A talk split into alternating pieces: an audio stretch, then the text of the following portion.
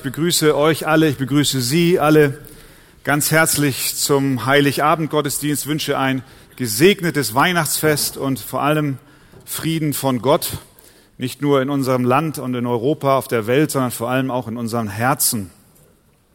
Ich möchte heute Nachmittag einen kleinen Teil aus der vorhin schon gehörten Weihnachtsgeschichte näher beleuchten.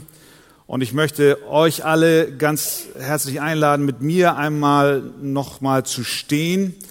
Und wir lesen zwei Verse aus Lukas Kapitel 2.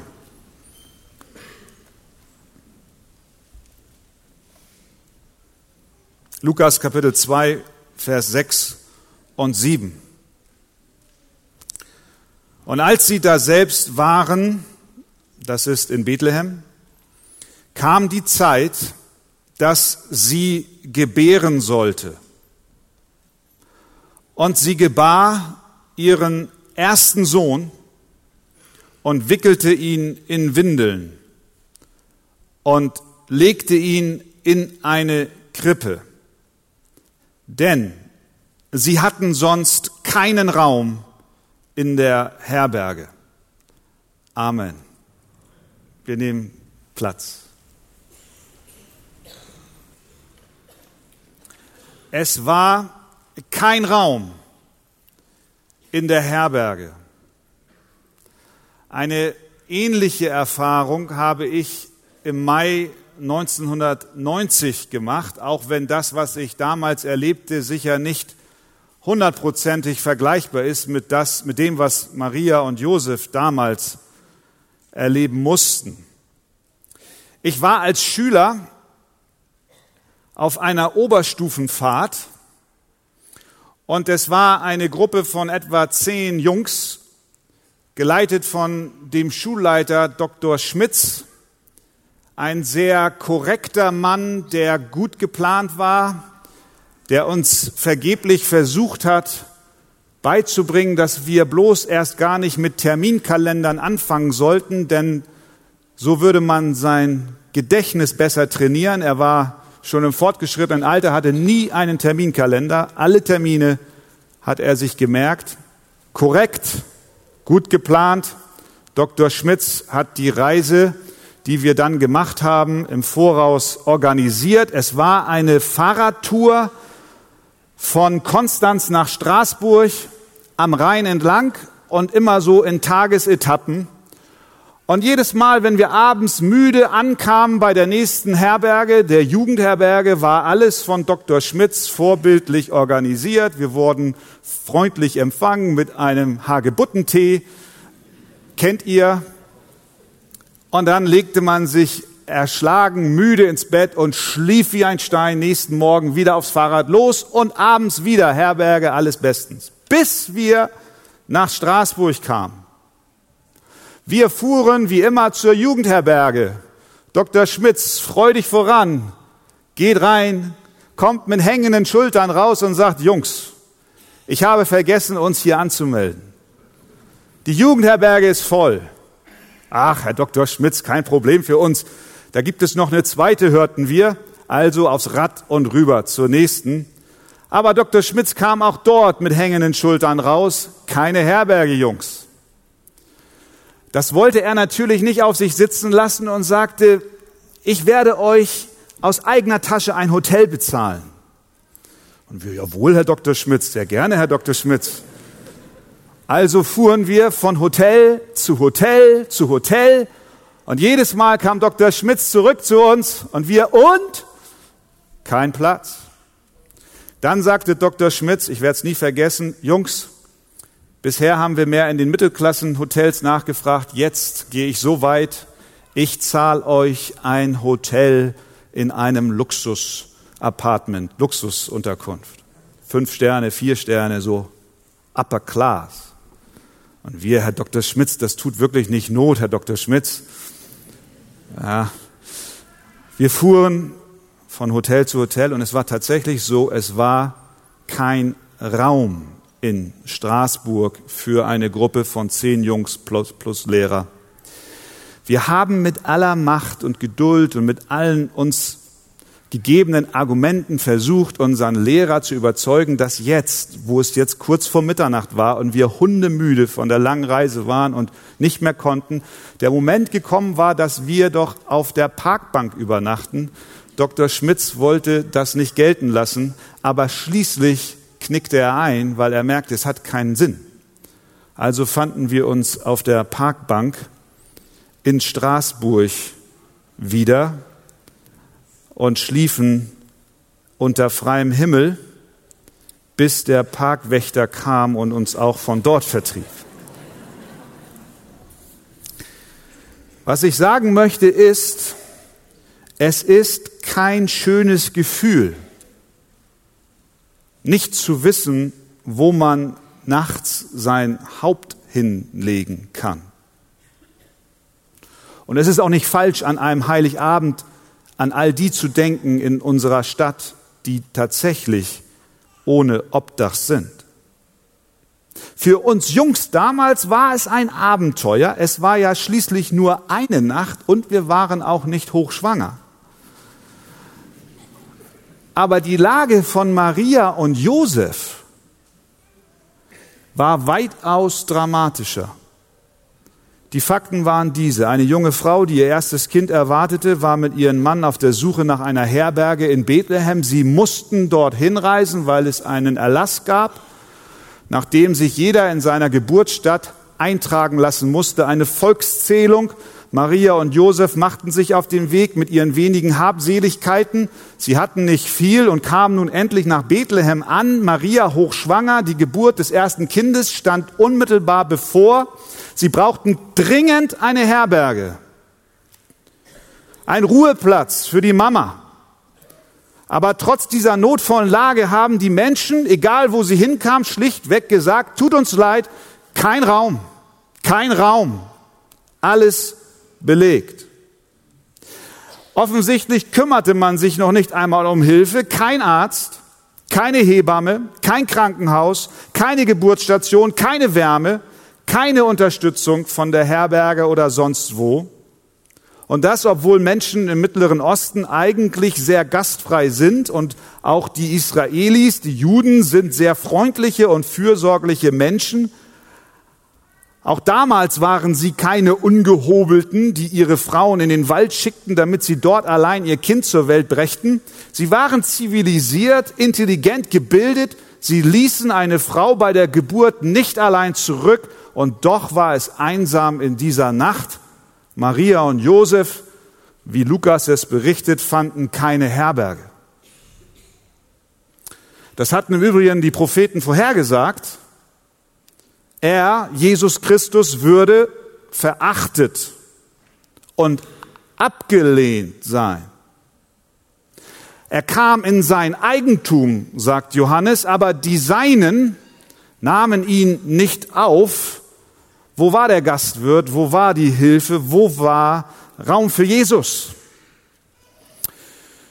Inzwischen sind einige Jahrhunderte vergangen und die Welt hat sich ohne Frage in vielerlei Hinsicht deutlich verändert, technologischer Fortschritt. Inzwischen sind wir auf dem Mond gewesen und auf den Mars haben wir auch schon Maschinen hingeschickt. Damals war an all das überhaupt nicht zu denken, aber die innere Einstellung von den allermeisten in Bezug auf Jesus Christus lautet auch heute noch kein Raum. Kein Raum. Kein Raum. Da mag Raum sein für Weihnachtsfeiern, Raum für Traditionen, für Weihnachtsmärkte. Da ist auch Raum für Schmalzgebäck und für ein Glühwein meist auch noch. Raum für religiöse Feierlichkeiten, für Engelchen und Lichterchen, aber tief in uns haben wir kein Raum für Jesus. Es ist, als ob wir eine riesige Geburtstagsparty feiern und wir schauen uns um und sind jedes Jahr fasziniert von dem, was draußen los ist und wir sind alle Teil davon. Wir machen eine Party, feiern, aber wir laden das Geburtstagskind explizit aus und sagen, Dich, Jesus, wollen wir nicht haben. Offen gesagt, das gehört sich nicht. Jesus möchte dabei sein. Jesus möchte dabei sein. Er möchte, er möchte, er möchte Raum in unseren Herzen haben. Ganz konkret bei dir, bei dir jetzt, ganz konkret bei dir. Er möchte in deinem Herzen wohnen. Jetzt sitzt du hier und sagst ja, um alles in der Welt, wie kann ich denn Raum für Jesus machen? Wie geht denn das? Ich habe ja keine Herberge mit einem Zimmer und einem Bettchen. Ich möchte an diesem Nachmittag ganz konkret dir einen Weg zeigen, wie du Raum für Jesus machen kannst. Nämlich indem du betest. Beten heißt zu Gott sprechen. Ganz simpel, kann jeder. Bete. Und ich mache dir auch heute Abend oder heute Nachmittag drei Vorschläge, drei Sätze, die wir uns jetzt anschauen wollen, die du beten kannst, um Raum für Jesus zu machen. Das Erste, was du beten kannst, ist, Herr, öffne meine Ohren für deine Stimme. Herr, öffne meine Ohren für deine Stimme. Wir sind hier hereingekommen und haben in dieser Adventszeit in den vielen Orten, wo wir Geschenke gekauft haben, eingekaufen gegangen sind, in den Einkaufszentren ein großes Menschengewühl erlebt und auch viele Stimmen, die auf uns eingeprasselt sind. Wenn ich nur an all die Weihnachtslieder denke, die über die Boxen dröhnen und die uns in den Radios, im Auto und egal wo wir sind, entgegenschallen, dann sind das oft Stimmen, Stimmen, Stimmen. Last Christmas I gave you my heart. Eine Stimme, die dich nicht zum Kern von Weihnachten führt, sondern weg. Wenn wir Raum für Jesus machen wollen, dann sollten wir beten, Herr, lass mich deine Stimme hören inmitten des Weihnachtstrubels. Ja, wie denn das? Gott redet nämlich heute auch noch. Ja, wie denn? fragst du. Soll ich auf einen Engelchor warten, so wie damals die Hirten auf dem Feld? Nein, das brauchst du nicht. Denn Gott hat inzwischen einen noch viel kräftigeren und klareren Weg gewählt, um zu uns zu sprechen.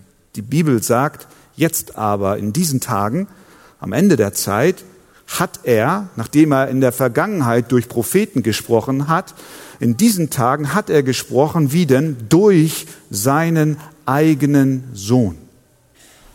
Jesus ist die Sprache Gottes. Gott spricht. Wie denn? Durch seinen Sohn. Das heißt, er spricht durch seinen Sohn, der uns in der Bibel, dem Wort Gottes, offenbart wird. Willst du Raum für Jesus machen? Dann bete, Herr, lass mich deine Stimme hören. Ja, wie kann ich seine Stimme hören? Er redet durch seinen Sohn, der uns in dem Wort Gottes offenbart wird. Und wenn er durch seinen Sohn spricht, dann müssen wir uns die Frage stellen, was ist die Botschaft, die dieser Sohn bringt? Diese Frage hatte auch Josef, als er davon Wind bekam, dass seine angetraute Frau schwanger war, da kam ein Engel zu ihm im Traum und sagte, du Sohn Davids, fürchte dich nicht, deine Frau Maria zu dir zu nehmen, denn was sie empfangen hat, das ist von dem Heiligen Geist. Und sie wird, sagte der Engel, einen Sohn gebären, den sollst du den Namen Jesus geben, denn, und jetzt kommt die Botschaft, die der Sohn mitbringt, Gottes Reden, denn er, dieser Jesus, wird sein Volk retten von ihren Sünden. Herr, schenk mir Ohren, die deine Stimme hören. Ja, er redet durch seinen Sohn, der mit einer Botschaft auf diese Welt kam. Ich bin gekommen, um mein Volk von ihren Sünden zu retten. Das hat Jesus übrigens später bestätigt, als er älter wurde, hat er dann gesagt, die Gesunden, sagte er, die brauchen keinen Arzt. Wissen wir. Und in diesem Zusammenhang sind die Gesunden die, die meinen, ich brauche keinen Retter. Das sind die, die die Tür zumachen. Sondern die Kranken, sagt Jesus, die brauchen einen Arzt. Und Jesus weiter, ich bin nicht gekommen, Gerechte zu rufen, die, die selbstgerecht sind und meinen, sie seien sowieso in Ordnung mit Gott. Nein, ich bin gekommen, um Sünder zur Buße zu rufen. Deswegen ging er auch ans Kreuz. Dort bezahlte er den hohen Preis, der für unsere Sünden entstanden ist. Mit seinem Sterben und seinem Auferstehen löste er uns aus. Er, er kaufte uns frei. Er rettete uns. Natürlich zeigen wir gerne auf andere, wenn es um dieses Thema geht. Sünde. Dann denken wir immer an Mama und Papa oder eine Freundin oder den Chef oder, oder an die Kinder. Die sind wirklich schlimm, sagst du. Aber ich? Dabei übersehen wir unsere eigenen bösen Absichten, unser Herz, das voller boshafter Gedanken ist. Zorn, auch im vergangenen Jahr, Hass, Neid, Hochmut, Stolz, Eifersucht, Ehebruch, vielleicht sogar Gewalt, die du selber ausgeübt hast in deinem eigenen Haus. Das alles wollen wir nicht sehen und schlagen so die Tür vor Jesus Christus zu und sagen, ich brauche dich nicht, ich habe keinen Raum für dich. Aber wenn wir aufrichtig beten, Herr, öffne meine Ohren für deine Stimme, dann machen wir Raum für ihn. Also erstens beten wir, Herr, öffne meine Ohren für deine Stimme. Zweitens, Herr, öffne mein Herz für deine Liebe. Weihnachten ist ein Ausdruck göttlicher Liebe. Der berühmte Vers, Johannes 3, Vers 16, der bringt das auf den Punkt. Denn so sehr hat Gott die Welt geliebt, dass er seinen einzigen Sohn gab, auf dass alle, die an ihn glauben, nicht verloren gehen, sondern ewiges Leben haben. Gott der Vater sandte seinen einzigen Sohn aus Liebe, damit die, die an ihn glauben, nicht verloren gehen. Weihnachten ist Ausdruck größter Liebe. Herr, öffne mein Herz für deine Liebe. Es gibt kein besseres Beispiel als Maria im Rahmen der Weihnachtsgeschichte. Herr, öffne mein Herz für deine, öffne meine Ohren für deine Stimme. Da schauten wir uns eben Josef an. Jetzt, wenn wir fragen, Herr, öffne mein Herz für deine Liebe, dann schauen wir uns Maria an. Sie öffnete ihr Herz für die Liebe Gottes denn als die Hirten zu ihr kamen und total begeistert von dem waren, was die Engel ihnen erzählt hatten, und sie dort dann nach Bethlehem kamen, diesen neugeborenen Jesus sahen, niedergekniet sind und ihn angebetet haben, weil sie erkannten, dass er der Retter der Welt ist, der Sohn Gottes, der lang ersehnte Messias. Und sie berichteten, was alles geschah. Da lesen wir über Maria. Sie aber behielt alle diese Worte, die die Hirten zu ihr gesprochen haben. Sie behielt diese Worte und bewegte sie wo? In ihrem Herzen. Herr, öffne mein Herz für deine Liebe. Verstehen wir? Äußerlich können wir ja offen sein für Gott und Religion und Weihnachten. Und wir sagen, das ist ein tolles Fest. Ja, es ist ein Fest des, des Friedens. Ja. Aber das reicht nicht. Wir müssen unser Herz öffnen. Jesus will nicht äußerlich an uns hängen wie Weihnachtskugeln am Baum, sondern er will in unser Herz hinein. Und das tat Maria. Sie behielt diese Worte in ihrem Herzen. Wollen wir Raum für Jesus machen? Dann lasst uns beten, Herr, öffne mein Herz für deine Liebe. Wie steht es um dein Herz heute Abend in Bezug auf Christus? Ist es geöffnet oder ist es eher so wie das von Herodes? Das war nämlich ein, ein ganz, ganz hartes Herz.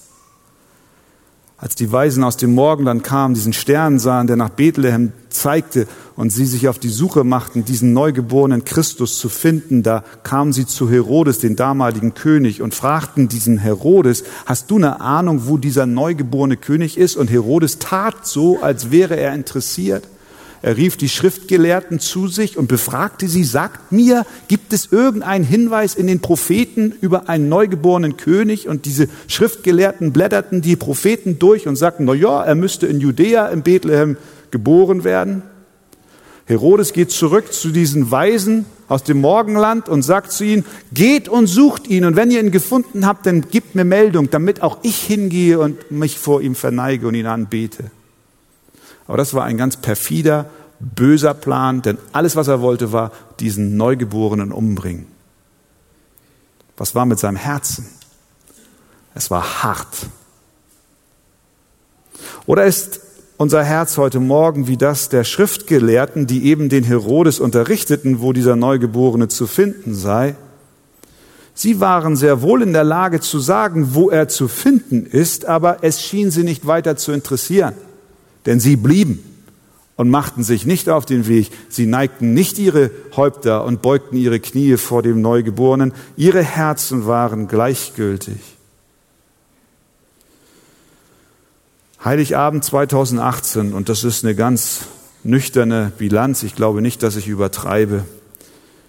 2018 Heiligabend in Deutschland haben die allermeisten Menschen keine Herzen, die der Liebe Gottes geöffnet sind. Sie haben Herzen wie Herodes, hart und verschlossen, oder Herzen wie die Schriftgelehrten, völlig gleichgültig, ist mir doch egal. Hauptsache, ich kriege meine Geschenke und wir haben einigermaßen Frieden um die Weihnachtsgans herum. Deswegen müssen wir beten. Deswegen sollten wir beten. Herr, öffne mein Herz für deine Liebe, die durch Jesus Christus sichtbar wird. Und schließlich, zuletzt, um Raum für Jesus zu machen, können wir auch beten, Herr, öffne mein Leben für deine Gegenwart. Neben Josef und Maria, die wir uns eben angesehen haben, haben wir auch dafür ein Beispiel in der Weihnachtsgeschichte von einem Mann, dessen Herz für die Gegenwart des Herrn geöffnet war, für die Gegenwart des Herrn. Er hieß Simeon. Er war sehr fromm und gottesfürchtig, ein Gerechter, wie die Bibel sagt. Er war schon alt und was er tat sein Leben lang war, er wartete auf diesen Messias, der sein Volk von ihren Sünden retten wird. Und er hielt sein Leben lang Ausschau nach diesem Christus. Und er hatte auch von Gott die Zusage, dass er nicht sterben wird, bevor er die Gegenwart dieses Christus erlebt. Bevor er nicht den Retter mit eigenen Augen sehen wird. Und so kam es. Seine Ohren waren geöffnet für die Stimme des Herrn sein Herz war geöffnet für die Liebe Gottes und folglich war auch er bereit für die Gegenwart Gottes. Maria und Josef, als Jesus etwas ein paar Tage alt war, gingen dann mit ihm in den Tempel. Dort war Simeon und sie ließen ihn segnen und auch beschneiden. Da nahm Simeon Jesus dieses Baby auf den Arm, lobte Gott und sprach, Herr, nun lässt du deinen Diener in Frieden fahren, wie du gesagt hast, denn meine Augen haben deinen Heiland gesehen. Simeon war bereit für die Gegenwart Jesu. Natürlich können wir heute Abend Jesus nicht physisch auf dem Arm halten, ganz klar. Und doch können wir ihn persönlich erleben und seine Gegenwart erfahren. Es ist möglich. Denn derselbe Jesus, nachdem er gestorben und auferstanden ist und in den Himmel gefahren ist, hat seinen Geist gesandt, damit wir seine Gegenwart erleben können. Er ist nicht mehr physisch unter uns, aber er sandte seinen Geist.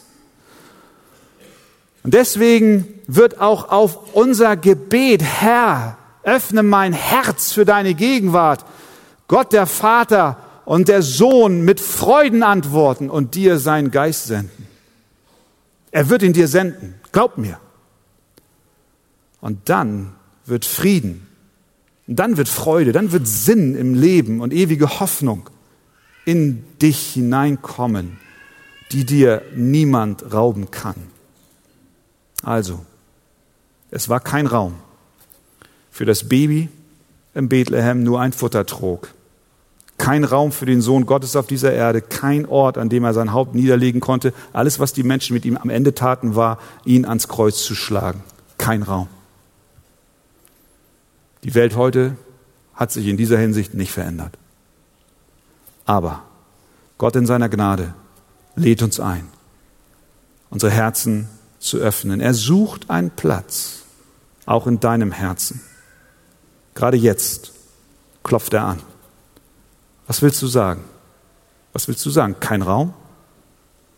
Oder möchtest du nicht beten, Herr, öffne meine Ohren für deine Stimme, öffne mein Herz für deine Liebe und öffne mein Leben für deine Gegenwart. Sei mir Sünder gnädig und er wird Einzug halten in dein Leben. Das wünsche ich von ganzem Herzen uns allen an diesem Heiligabend und auch Weihnachten 2018. Wir beten zusammen. Wir wollen nicht, Herr, dieses Weihnachten an uns vorüberziehen lassen wie die Feste in den Jahren zuvor einfach nur mitschwimmen in diesem ganzen Trubel und Jubel und Heiterkeit und Oberflächlichkeit. Nein, wir wollen diese Geburtstagsfeier nicht ohne das Geburtstagskind feiern. Wir wollen, wir wünschen uns, dass du Raum nimmst in unserem Herzen. Und ich bete für Menschen unter uns an diesem Nachmittag, die jetzt sagen, ja, das ist es. Genau das brauche ich. Ich brauche diesen Frieden, ich brauche die Gegenwart Gottes, ich brauche Hoffnung in meiner Verlorenheit, ich brauche, ich brauche Mut in meiner zerbrochenen Welt, ich, ich, brauche, ich brauche eine ewige Konstante. So beten wir, Herr, Öffne unsere Ohren für deine Stimme. Und öffne unser Herz für deine Liebe und öffne unsere, unser Leben für deine Gegenwart. Danke, dass du dieses Gebet hörst, wenn wir es denn ernstlich beten. Amen.